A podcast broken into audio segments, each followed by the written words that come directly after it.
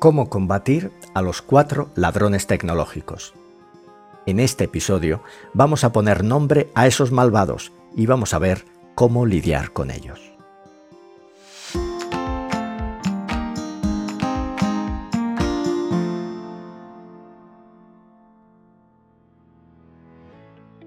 Los nombres de los cuatro villanos son el aluvión digital, las distracciones, el olvido y el pensamiento acrítico.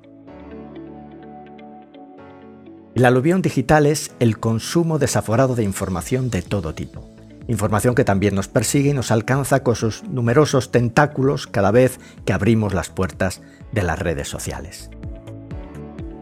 El segundo villano es la distracción. Cuando conectamos un dispositivo, le decimos al mundo que estamos vivos. A partir de ese momento, las distracciones amenazan nuestro desempeño diario. Las notificaciones, los correos electrónicos, las alarmas, la multitarea nos somete y el rendimiento físico y cognitivo disminuye. El tercero de nuestros villanos es el olvido. El uso de la tecnología para recordar información es como subir en ascensor en lugar de utilizar las escaleras. Es más cómodo, sí, pero el músculo de la memoria se vuelve perezoso, flojo, débil, y si no lo utilizamos, lo perdemos.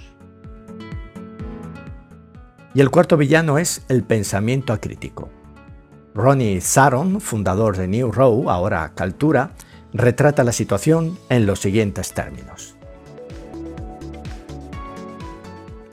En un mundo en el que lo digital es lo primero, donde los millennials obtienen todas sus respuestas a los problemas con el clic de un ratón o deslizando un dedo, la dependencia de la tecnología para resolver cada pregunta confunde la percepción de las personas sobre su propio conocimiento e inteligencia.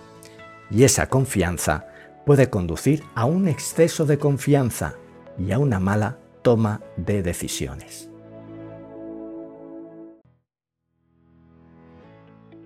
La tecnología es una herramienta y como todas las herramientas no es ni buena ni mala, todo depende de para qué y cómo la utilicemos.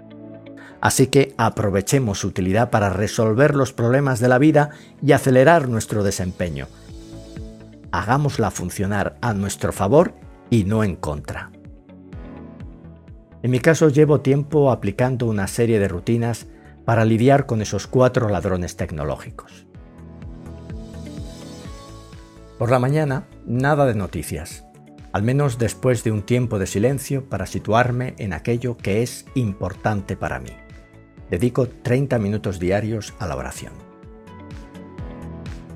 Las aplicaciones de mi iPhone tienen bloqueadas las notificaciones auditivas, incluidas las redes sociales, también los mensajes entrantes de mi correo electrónico.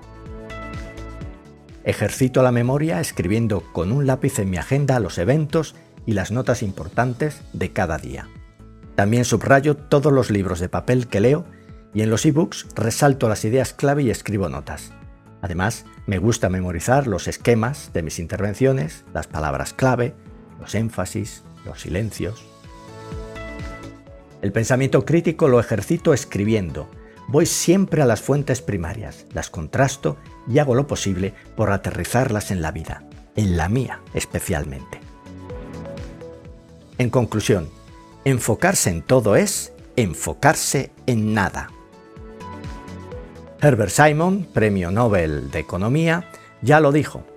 La información consume la atención de sus receptores y una gran cantidad de información crea pobreza de atención. Así que te lanzo tres preguntas. Primera, ¿dónde pones tu atención? Segunda, ¿la diriges hacia aquello que es importante para ti? Y tercera, ¿Qué haces concretamente para centrar el tiro? Ah, y no pongas excusas. Recuerda las palabras de Séneca, no hay viento favorable para el que no sabe a dónde va.